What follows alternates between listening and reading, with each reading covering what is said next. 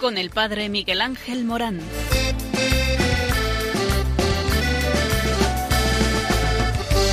Aunque sean muchas las preguntas y si te surgen tantas dudas, es verdad lo que te canta. Él te conoce desde antes, sabe tu nombre y lo que vives y lo que siempre vas buscando. Escucha dentro su llamada, verás él pasa a tu lado y tu respuesta va esperando. Ven y verás. Ven y verás. Y esto es lo que te decimos desde Radio María. Ven y verás. Eh, porque el Señor te ama y porque te ama, te llama. Eh, y te llama porque eh, te envía. Y te envía a una misión. Y esto es lo que vamos descubriendo a través de este programa. Cómo Dios quiere instaurar una nueva humanidad de llamados, porque solamente podemos eh, sentir la realidad de nuestra propia existencia cuando damos sentido a esta existencia. Y es que eh, la fraternidad de todos los hijos de Dios nace de una vocación trascendente de Dios Padre, el primero que nos ha amado y que nos ha enseñado mediante el Hijo lo que es la caridad fraterna. Por tanto, responder con generosidad a la vocación para el desarrollo personal y el desarrollo humano requiere hoy la urgencia de la caridad de Cristo.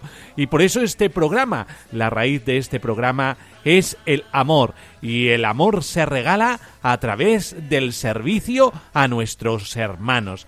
Sola esa urgencia de la caridad de Cristo permite responder a los aspectos concretos y costosos de esa llamada. Así es la intervención en la vida pública, cultural y política, cada cual según su condición.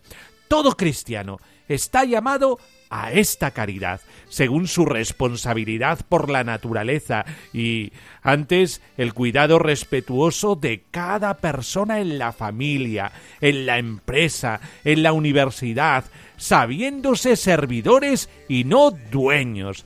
Responder a esa vocación requiere del trabajo y la técnica que de él procede. En todo caso, proclamar la necesidad de un bien común coherente con el amor. Hay que tener en cuenta que esta vocación no nos la hemos dado a nosotros mismos, sino que viene de Dios. Por eso, antes que nada y continuamente, es preciso acoger a Dios en nuestra vida, dejarle entrar libremente y seguirle con toda fidelidad y entusiasmo. Ha llegado la hora del compromiso con Dios y con los demás, pues Solo si pensamos que se nos ha llamado individualmente y como comunidad a formar parte de la familia de Dios, como hijos suyos que somos, seremos capaces de forjar un pensamiento nuevo y sacar nuevas energías al servicio de un humanismo íntegro y verdadero. Y es que el Señor cuenta contigo y cuenta contigo porque te ama y quiere que tú seas aquel que transmites ese amor a los demás. Nada, que vamos a hablar de tu vida, vamos a hablar de la vocación, vamos a hablar de aquello que te hace feliz.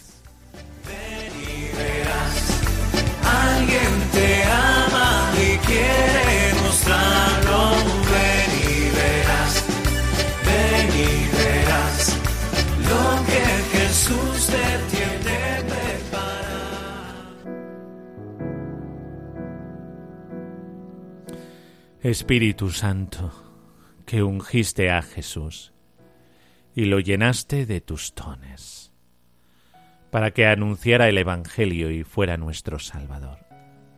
Te pedimos, en unión con María, nuestra Madre, que llenes de tu gracia a todos los llamados y los ilumines con tu luz y les des tu fortaleza para que sean fieles a la vocación y ofrezcan su vida como esposos, como religiosos y religiosas, como sacerdotes, hombres y mujeres del Espíritu y dignos del amor de Dios. Te lo pedimos por Jesucristo, nuestro Señor, que vive y reina por los siglos de los siglos. Amén.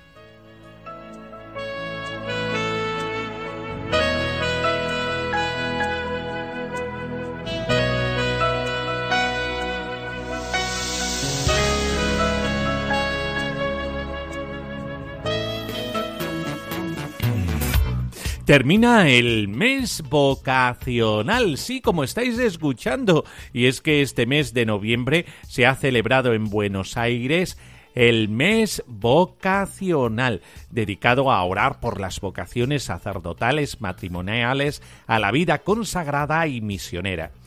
Este tiempo, indicó el equipo arquidiocesano, está dedicado a contemplar el sí de la Virgen María, que atraviesa toda la historia de la salvación y será alentado por el lema Me miraste, me llamaste y aquí estoy. Es lo que el Señor susurra al corazón del hombre que es llamado. Por eso eh, se ha querido eh, reflexionar sobre el sí de María y rezar por las vocaciones que tiene la Iglesia se ha querido resaltar el Evangelio y con ello la mirada de Jesús que se detiene en el pecador.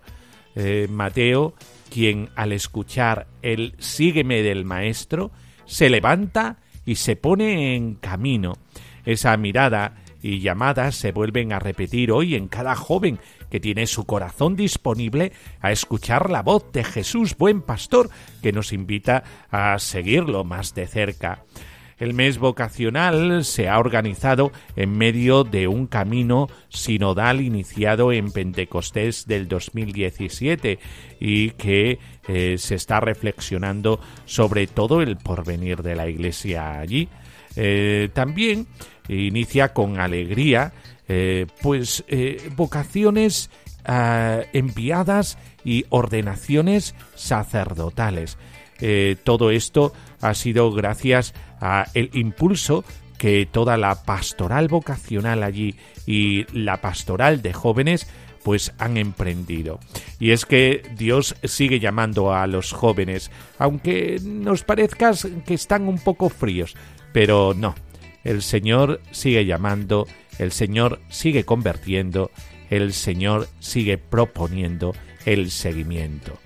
Algo precioso eh, allí y acá el Señor sigue llamando.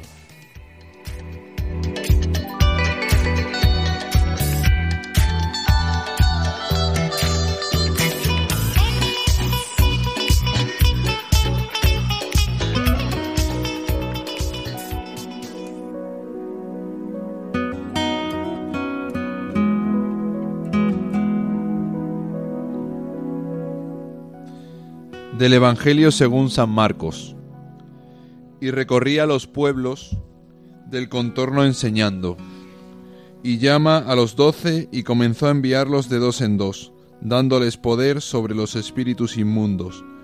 Les ordenó que nada tomasen para el camino, fuera de un bastón, ni pan, ni alforja, ni calderilla en la faja, sino calzados, con sandalias y no vistáis dos túnicas. Y les dijo, Cuando entréis en una casa, quedaos en ella hasta marchar de allí. Si algún lugar nos recibe y no os escuchan, marchaos de allí sacudiendo el polvo de la planta de vuestros pies, en testimonio contra ellos. Y yéndose de allí, predicaron que se convirtieran, expulsaban a muchos demonios, y ungían con aceite a muchos enfermos y los curaban.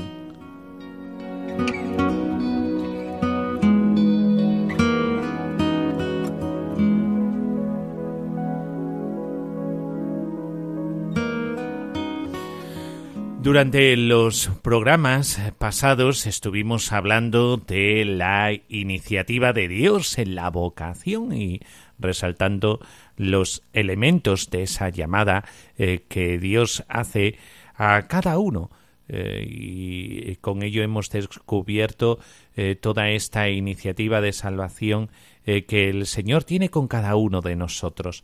Pero desde el punto de vista humano, la vocación comporta también tres elementos fundamentales que vamos a ir viendo en los próximos programas. Cierta visión global de la propia existencia, otro segundo elemento esencial y trascendente de la vocación es la conciencia de un ideal concreto por el cual vale la pena eh, vivir, y el tercer elemento constitutivo de toda vocación es la elección de un camino a seguir y de objetivos concretos de esa llamada. Pues hoy vamos a hablar de cierta visión global de la propia existencia. Solo aquel que es capaz de aceptar su propia vida puede acertar a entender su propia vocación. Es decir, es capaz de una verdadera vocación. De otro modo, corre el riesgo de perderse y de perderla de un momento a otro frente a cualquier imprevisto que son ordinarios en la vida diaria, en la vida cotidiana. Esta visión totalizante de la propia existencia comporta principalmente la clara conciencia de su irrepetibilidad. Solo se vive una vez. Y si se equivoca, se equivoca para siempre sin ninguna posibilidad de volverse atrás. Más aún, supone necesariamente la conciencia precisa de los propias de las propias posibilidades y de los límites propios de cualquier existencia humana, que es irremediablemente temporal. Esto es destinada a terminar en un límite de tiempo rigurosamente determinado y también desconocido. En este aspecto el hombre llega a encontrarse inequívocamente frente al enigma tremendo de la muerte. Aquí es donde la fe cristiana, dando solución al drama de la muerte, ilumina con una nueva luz toda la vida y la muestra en todo su alcance. Es evidente que no se puede dar un sentido a la vida si no se da un sentido a la muerte, porque toda vida se termina con la muerte. Convendría concluir que se vive para morir. Y esto es absurdo. Sí, como me escucháis. El hombre se revela con todas sus fuerzas contra esta conclusión, porque siente irremisiblemente en sí mismo que ha sido creado para vivir y ser feliz, no para morir. La fe resuelve las contradicciones diciendo que la muerte no es el final, sino un pasaje a la eternidad.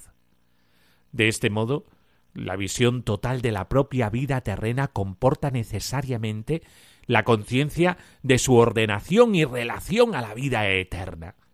La vida presente no es un valor absoluto para defenderla a toda costa, porque para nada sirve salvar esta y perderse en la otra, definitivamente, como dice Lucas 9:25. La existencia temporal solamente es la necesaria preparación que determina decisivamente la dirección definitiva de nuestra existencia eterna. Qué importante es esto porque a los jóvenes si se le quita el horizonte de la eternidad, entonces lo hemos perdido todo. Naturalmente todo esto supone la clara toma de conciencia de la propia ordenación a Dios y la plena, alegre aceptación de la total dependencia de Él. Se trata de una aceptación gozosa, a sabiendas de que esto no constituye una mortificación de nuestra persona, sino su fundamento y la expresión de su dignidad. Rompiendo los límites del tiempo y del espacio que le tienen prisionero, el hombre se abre a horizontes eternos, y todas las realidades creadas aparecen en su justa luz partiendo de ellas mismas. El hombre no se siente esclavo de las cosas, o un tanto amo de ellas, sino dominador del mundo sobre el que se eleva como un pedestal para alcanzar a Dios. De esta manera, la concepción cristiana de la vida encierra una verdadera revolución. Valores que, desde una visión puramente terrena, ocupan el primer puesto, pasan a un segundo lugar, no en el sentido que se devalúen, sino al contrario, se valoran en relación y como anticipación a las realidades eternas, pero ciertamente se relativizan en cuanto que lo transitorio y temporal no puede tener más que un valor secundario frente a lo definitivo y eterno. La ordenación de los bienes temporales con las realidades eternas y con un mundo superior hacia el cual deben tender todos los hombres ayudándose recíprocamente y en los que todos se encuentran y se centralizan eh, como eh, para rendir las cuentas definitivas antes del destino eterno. Resalta el valor trascendente de nuestros actos, aun de aquellos que aparentemente son insignificantes. ¿Es esta una realidad terrible y maravillosa a la vez? ¿Terrible? Saber que en todo momento soy responsable del futuro, que toda decisión, tanto la mayor como la más pequeña, me compromete del todo y para toda la eternidad. Cada momento, en efecto, encierra en sí millares de posibilidades, pero yo no puedo elegir más que una si quiero realizarla, mientras que rechazo todas las demás, también para toda la eternidad. Maravilloso también saber que el futuro el mío propio y el de las personas y de las cosas que me pertenecen, está en cierto sentido dependiente aun en las medidas mínimas de mis decisiones en cada momento. Lo que yo realizo y hago mediante mi decisión, yo lo salvo en la realidad y lo conservo para siempre. Cada pequeña decisión coherente y libre es un paso decisivo hacia mi realización plena para toda la eternidad. Conviene tener muy presente estas cosas para comprender que el cristianismo no minusvalora las realidades creadas, pero conviene tener presente también la revolución de los valores que esto provoca para darse cuenta de tantas ambigüedades e incomprensiones. Para quien no cree y tiene una visión exclusivamente temporal de la vida, la existencia y la actividad cristiana y especialmente la religiosa aparece como algo gratuito, fantástico, estéril y casi absurdo. Por el contrario, para el cristiano, el no creyente es un pobre ciego que no sabe lo que es y a dónde va, y que por eso mismo tiene gran necesidad de ayuda. Por eso es muy importante darse cuenta de lo maravilloso que es que tú tengas actos de vida eterna, que son los que plenifican el corazón del hombre. Por eso, amado oyente, escucha la voz de tu corazón. El Señor quiere ser rey de esa tierra buena que llevas en el corazón. Escucha lo que dice el Señor. Todos tenemos un germen dentro de nosotros que nos habla de la eternidad a la que todos estamos llamados.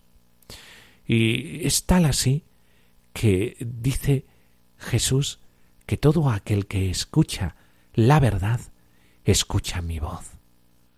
Y esto es para todos los hombres, para toda la humanidad, para ti que me escuchas.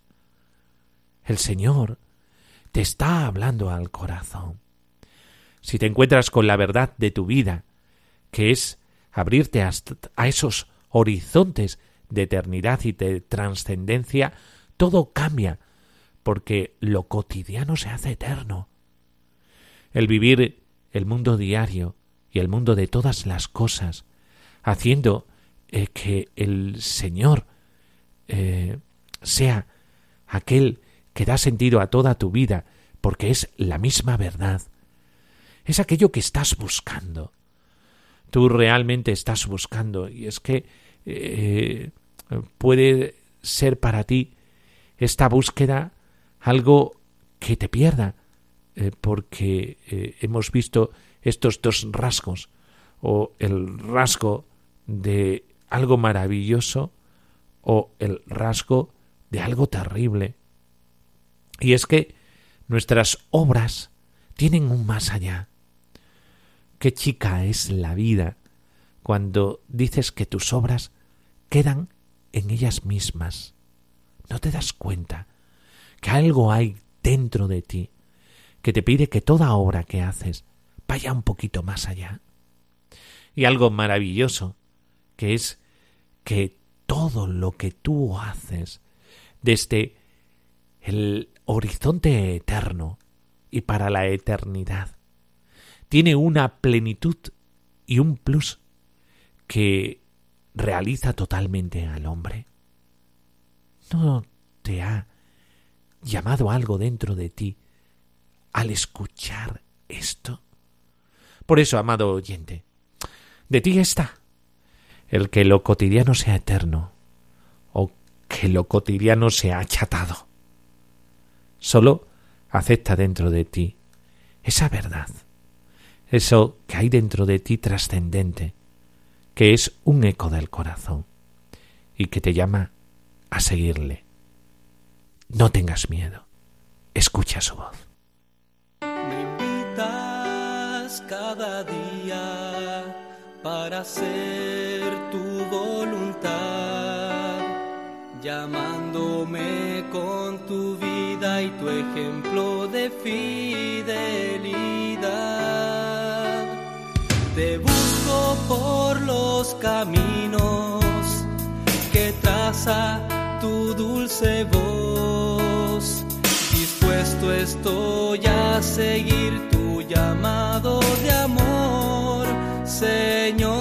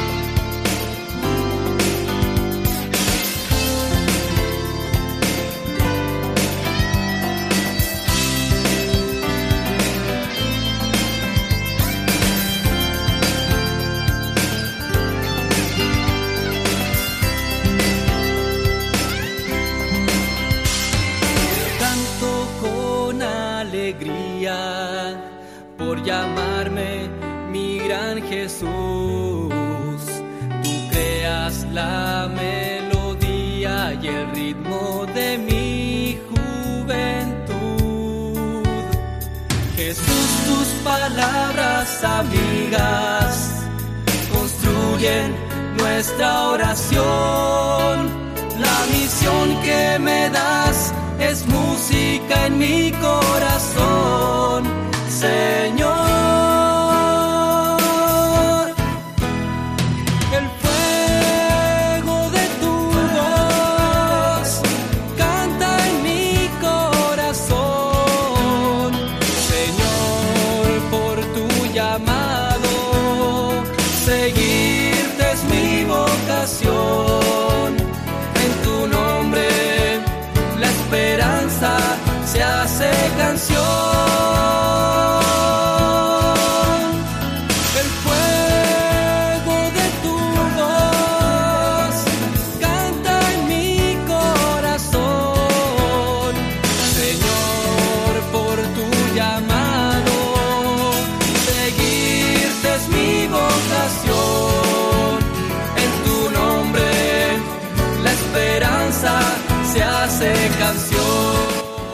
Bueno, seguimos en este Ven y Verás este miércoles y en nuestro estudio tenemos a eh, dos personajes que quieren seguir a Jesucristo.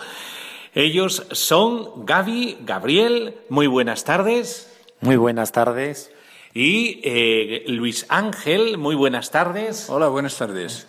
Y ellos están aquí porque eh, ya todos eh, estaréis deduciendo eh, que tienen una llamada y una llamada a la que están secundando, porque es tan importante descubrir el sentido de nuestra vida y solamente lo descubriremos cuando nos damos de bruces con el plan que Dios tiene diseñado para cada uno de nosotros. Y así, Gaby, Gaby, ¿qué edad tienes?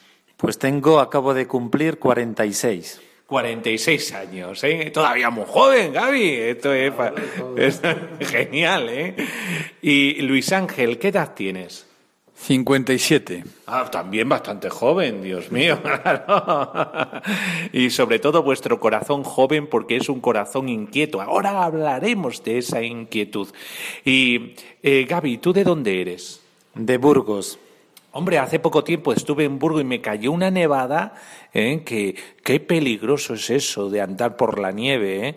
Yo como soy extremeño y de Cáceres, eh, pues es muy difícil para mí el poder eh, andar sobre la nieve. Y Luis Ángel, ¿tú de dónde eres? Pues soy de Burgos también, de otra región, soy más de la región de Aranda de Duero. Hombre, buen vino, ¿eh? hay por ahí, buen vino. Bueno, eh, pues eh, lo tenemos en este estudio porque eh, queremos contagiaros su inquietud.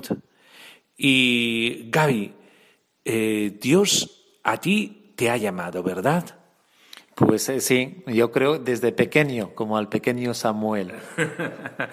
También en este programa hemos hablado de Samuel, ¿os acordáis? Eh? Pues, eh, Gaby, ¿Dios a qué te llamó? Desde pequeño eh, yo iba sintiendo también y me sentía muy a gusto pues en el, en el grupo de monaguillos eh, de la parroquia. Éramos un grupo bastante numeroso con el sacerdote y a partir de ahí pues se fue forjando eh, pues esa, esa amistad que veía y con lo bien que me sentía también dentro de, de, la, de la parroquia con los compañeros. Ahí fue yo creo pues depositándose las primeras semillas de lo que luego sería pues mi, mi, vocación, eh, gracias al sacerdote de, de mi parroquia. Entonces, Gaby, ¿eres sacerdote? Sí, soy sacerdote desde hace 19 años. ¡Wow! Madre mía. ¿Y estos 19 años han sido apasionantes, eh, sí o no? Pues sí, mucho, y además muy, muy variados. Siempre una vocación llama a una misión y esa misión a otra misión y siempre esta aventura va aumentando y aumentando en un culmen que ahora veremos. Eh, Gaby, porque tú no eres un sacerdote de estos de pueblo que están en una iglesia, tienen su parroquia, cuidan a estos feligreses. Eh, ¿A qué Dios te llamó? Bueno, primero sí que he sido un sacerdote de, pueblo. ¿eh? Una vez ordenado sacerdote tuve la oportunidad y yo creo también la gracia pues de estar en unos pueblecitos muy pequeños. Éramos con otro compañero, llevábamos pues un montón, cerca de 40 pueblos, pero muy pequeñitos. Son parroquias pues del norte de, de Burgos. Ahí estuve compartiendo eh, mi ministerio, mi fe durante cinco años. Y después yo eh, venía sintiendo esa vocación misionera de tiempos del seminario y durante también el tiempo de sacerdocio, gracias a convivencias de animación misionera, fui descubriendo también esa llamada a poder compartir también eh, mi ministerio sacerdotal, pues fuera en otro lugar y sentía pues una vocación y una llamada muy grande que venía desde África. Entonces allí me fui en el 2005 ¿eh? con a través del Instituto Español de Misiones Extranjeras, con otro grupito de compañeros, de sacerdotes de distintas diócesis de, España, y allí he pasado los últimos once años. Once años en África. ¿En dónde estuviste de África? En Zambia. Es un país en la zona austral y estábamos en la diócesis de Solwesi, que hace frontera con, con el Congo al norte. Madre mía, en Zambia. Esto eh, me suena al príncipe de Zambia o algo así, una película que vi hace tiempo. Eso tiene que estar por ahí muy perdido. ¿eh? Y oye, ¿qué te llevó allí? Pues eh, de alguna manera lo que me llevó era el, el, querer también compartir mi fe, el querer también que mi eh, que lo que yo sentía y mi vocación, pues que se me pedía también compartirlo con personas y, en, con unas dificultades y con en una cultura también pues distinta de la mía, pero que era donde me tocaba también descubrir esa esa vocación. Entonces sentí como estas iglesias jóvenes también son iglesias necesitadas en distintos aspectos, pero que ha sido una experiencia no solo yo de poder enriquecer y de aportar, sino una vez más se ha cumplido aquello de que eh, el, el misionero, el evangelizador es evangelizado por la propia gente. Qué bueno, esto eh, siempre nos enriquece el saber que uno se entrega a la misión, pero en realidad lo que hacemos es ir a que ellos nos evangelicen con su vida. Eh, porque es muy distinta esa vida que la que hay aquí, ¿verdad? Eh, ¿Notaste una gran diferencia?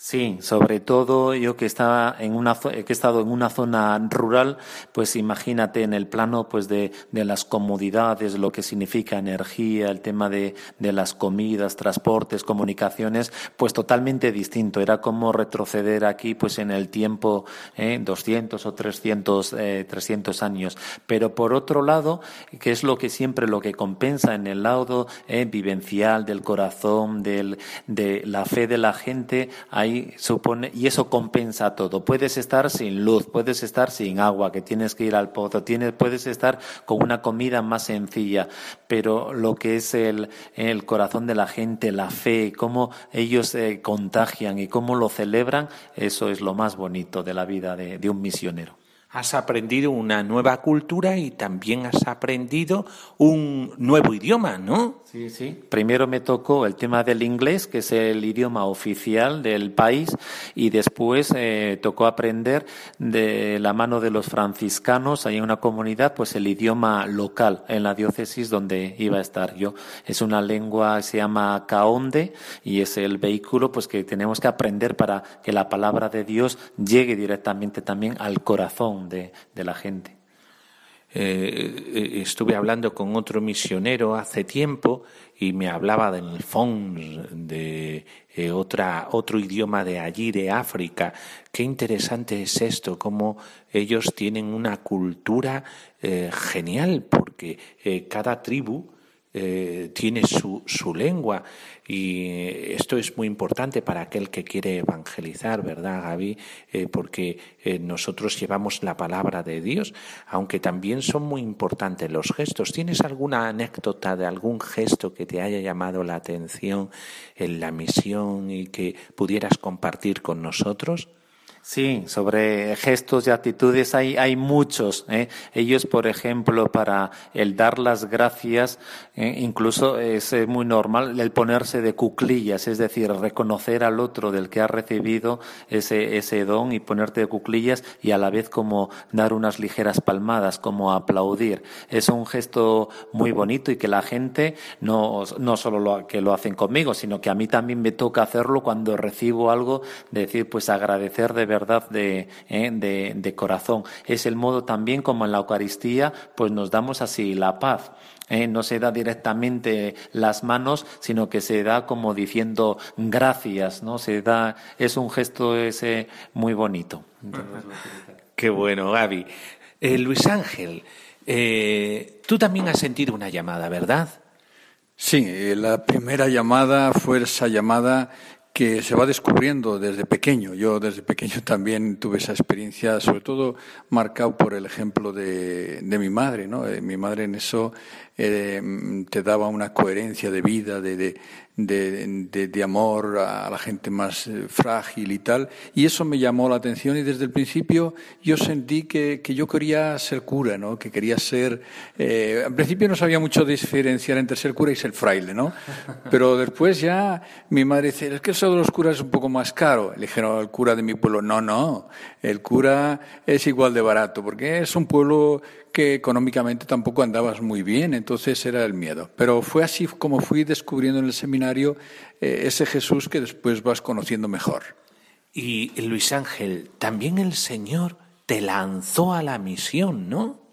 Sí, eh, primero eh, descubrí una misión porque yo fui a unos pueblos como Gaby, a unos pueblos de montaña donde yo estaba pues tenía que ir con cadenas en el coche para poder subir, porque nevaba mucho, con una pala para limpiar, y ahí sentí la primera misión, porque era una región, eh, una misión que te llegaba a salir de un lugar pues más confortable a un lugar más. Y desde esos años yo siempre participaba en encuentros misioneros, y es como una simiente que Dios fue poniendo en el corazón, y llega un momento que, que el obispo dice, bueno, era bueno ya que cambies, llevaba ocho años, dice, pues mira, eh, yo estoy pensando que, Dios me pide también salir, pero salir un poco más lejos. ¿eh? Y sentía esa llamada y fue, se lo propuse y digo, vamos a ver si es esto. Hice un año de preparación y decidí salir más lejos, para Brasil. Para Brasil, Brasil, madre mía. Uno cuando piensa en Brasil piensa en los carnavales de Brasil, Dios mío. ¿eh? Bueno, eh, Brasil también es una cultura muy distinta a la de aquí, ¿verdad? Porque tú, ¿en qué lugar de Brasil estuviste moviéndote como, como misionero? Bueno, eh, Brasil, como dices tú, es que es, estamos hablando de Brasil que es 18 veces España, o sea, que es que es un continente. Y entonces en Brasil encuentras pues lo más extremo, o sea, encuentras una región norte que no para de llover, cultura indígena, hasta un sur que tiene una cultura eh, muy parecida a la europea, con mucha gente que fue de, de, de Alemania, de Italia, y hasta nieva y todo, hasta una región donde yo estaba, que es una cultura muy marcada también por los afrobrasileiros, por cultura, que es toda la costa, que es donde llevaban cuando la época de la esclavitud los negros, y hay una mezcla de culturas, y en esas regiones donde estaba yo, que es el semiánido que llaman, es una cultura eh, eh, que está marcada por un clima casi desierto, y es el problema de la sequía, por eso es una región muy pobre donde yo estaba, donde eh, antiguamente mucha gente tenía que salir o moría. Ahora alguna cosa se ha mejorado con unas cisternas que hacen, pero la realidad continúa siendo difícil. Difícil y dura. Sin embargo, tú te queriste meter en esa dificultad. ¿Qué te motivó a hacer esa heroicidad, entre comillas, ¿eh? porque tampoco nos podemos vender de héroes, sino con toda nuestra debilidad. ¿eh? Pero, ¿qué es lo que a ti te motivó a decir, dejo mi comodidad y me voy a estas grandes dificultades en otros países y en lugares tan pobres? Hombre, eh, yo desde el principio fui descubriendo Jesús, como te decía, pues como alguien que que nos llevaba a preocuparnos por los hermanos, ¿no? Y yo eh, me acuerdo desde pequeño cosas que se marcan. Yo veía que mi madre, ese, ese mendigo que va pidiendo, le llamaba y le daba eh, la comida, gestos, y yo sentí que, que, en el mundo había situaciones y yo me sentía que Dios me pedía eso, ¿no? Y sentí que Jesús, eso lo fui descubriendo después allí en Brasil mismo, esa frase que tanto me marcó, que se le oía mucho al obispo de allí, eh, que decía Jesús, he venido para que todos tengan vida y la tengan en abundancia. Entonces ese sentimiento de un Jesús, de un Dios que ama a su pueblo, que no abandona, entonces me llevó a, intentar estar presente ahí y con la ayuda de Él, pues hacer la misión, lo que Él me fuese diciendo a través de la realidad de aquella gente, del, sufrimiento, pero también de las alegrías, como decía Gaby, pues uno intenta ayudar, pero al final recibe tanta cosa buena, aprende, yo aprendí a amar y a escuchar mucho la Biblia porque allí es una cosa que reflexionar la Biblia, leer la Biblia, eh, cómo Dios nos está diciendo desde la Biblia ¿Qué nos está diciendo para estas situaciones? Entonces, aprender a escuchar y leer la Biblia a la luz de la situación que vive la gente, con la gente. Entonces, eso me ayudó mucho también a mí como persona a, a seguir ese Jesús como misionero y aprendiendo de ellos también la misión. También como persona, ¿te ha ayudado eh, la misión a abrir fronteras, a abrir la mente, porque muchas veces nosotros creemos que el mundo es como eh, lo que a nosotros nos rodea. ¿A ti te ha dado el estar en la misión esa apertura de mente? Sin duda, sin duda. Es decir, eh, el, salir, por eso yo veo que es que al final es lo que Jesús hizo, ¿no? El Padre le envió y Él sale del Padre y se hace presente entre nosotros. Y Él sale al encuentro de, de visitando las aldeas. Entonces ese salir te enriquece porque el encuentro de los hermanos te, te, hace más, más rico y por tanto más feliz también, porque descubres cosas que mm, Dios va haciendo por ahí maravillosas. Entonces, para mí ha sido muy positivo. Yo lo digo que, que, como decía antes, a nivel bíblico, a nivel de fraternidad, de comunidad, de sentir esa presencia de un Dios vivo, no de palabras, no de palabras bonitas, sino de un Dios actuando. Eh, cuando la gente dice, a mí me resultaba extraño, fíjate, cuando volvía y yo escuchaba allí la gente está pasándolo mal, decía, bueno, hasta mañana, ¿qué tal está? Estoy bien, gracias a Dios. Hasta mañana si Dios quiere. Y entonces yo, yo sentí que, eso, que es de corazón, no es decir, bueno, no, no, es que sentir que ese Dios está presente. Entonces ese Dios vivo, eh, a mí me ayudó esa salida mucho a, a descubrirle. Bueno, Gaby, con esto terminamos. Gaby, siendo misionero, ¿eres feliz? Pues sí, mucho, desde luego, porque eh, la felicidad está en, el compartir aquello que llevamos en el corazón, eh, no tanto en las cosas, en, pensar en cosas materiales, sino en el compartir. Ahí es donde está la verdadera felicidad. Y, Jesús es el que eh, más felices nos hace. Por lo tanto, ser misionero es ser muy feliz. y Luis Ángel, ¿eres feliz siendo misionero?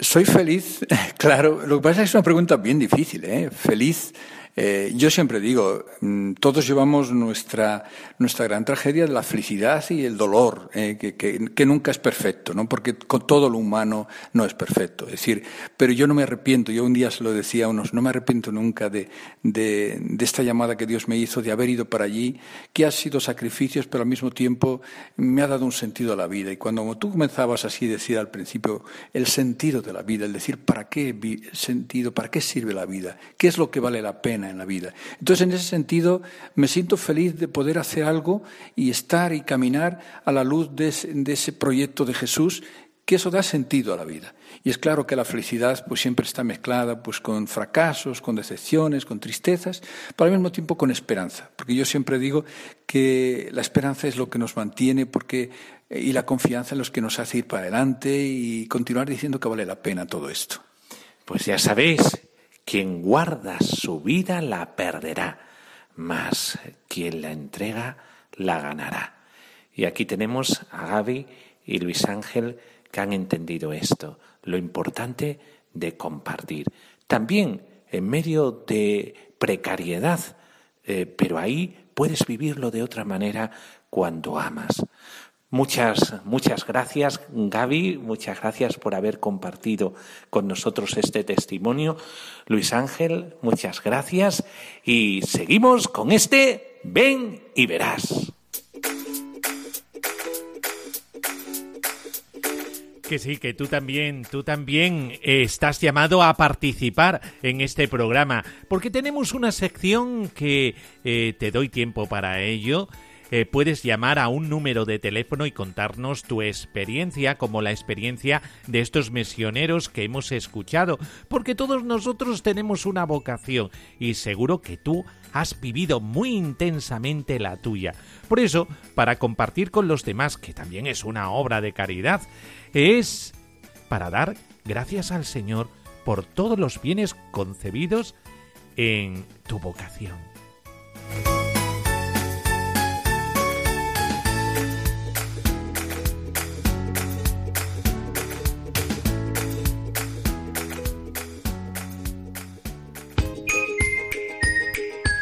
Y los peques, los peques también están llamados a participar en este programa Ven y verás, porque ellos también quieren ser mayores y quieren ser algo en la vida, es decir, su profesión.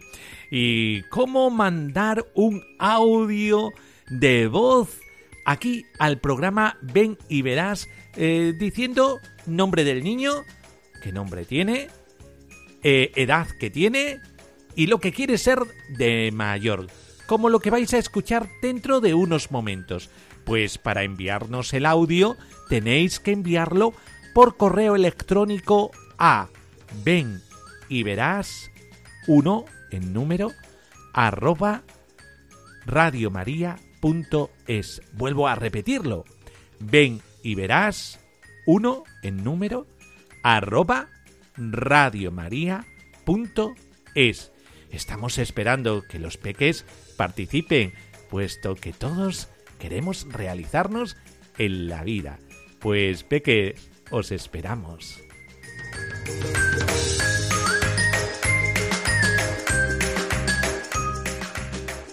Me llamo Mariano.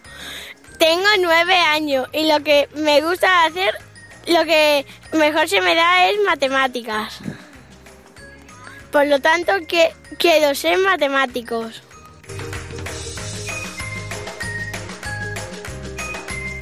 Me llamo Ainhoa. tengo nueve años y me gusta hacer patinaje y yo quiero ser de mayor veterinaria. Me llamo David, tengo nueve años y me gustaría ser futbolista. Me llamo Jorge Fernández, tengo nueve años y de mayor me gustaría ser profesor.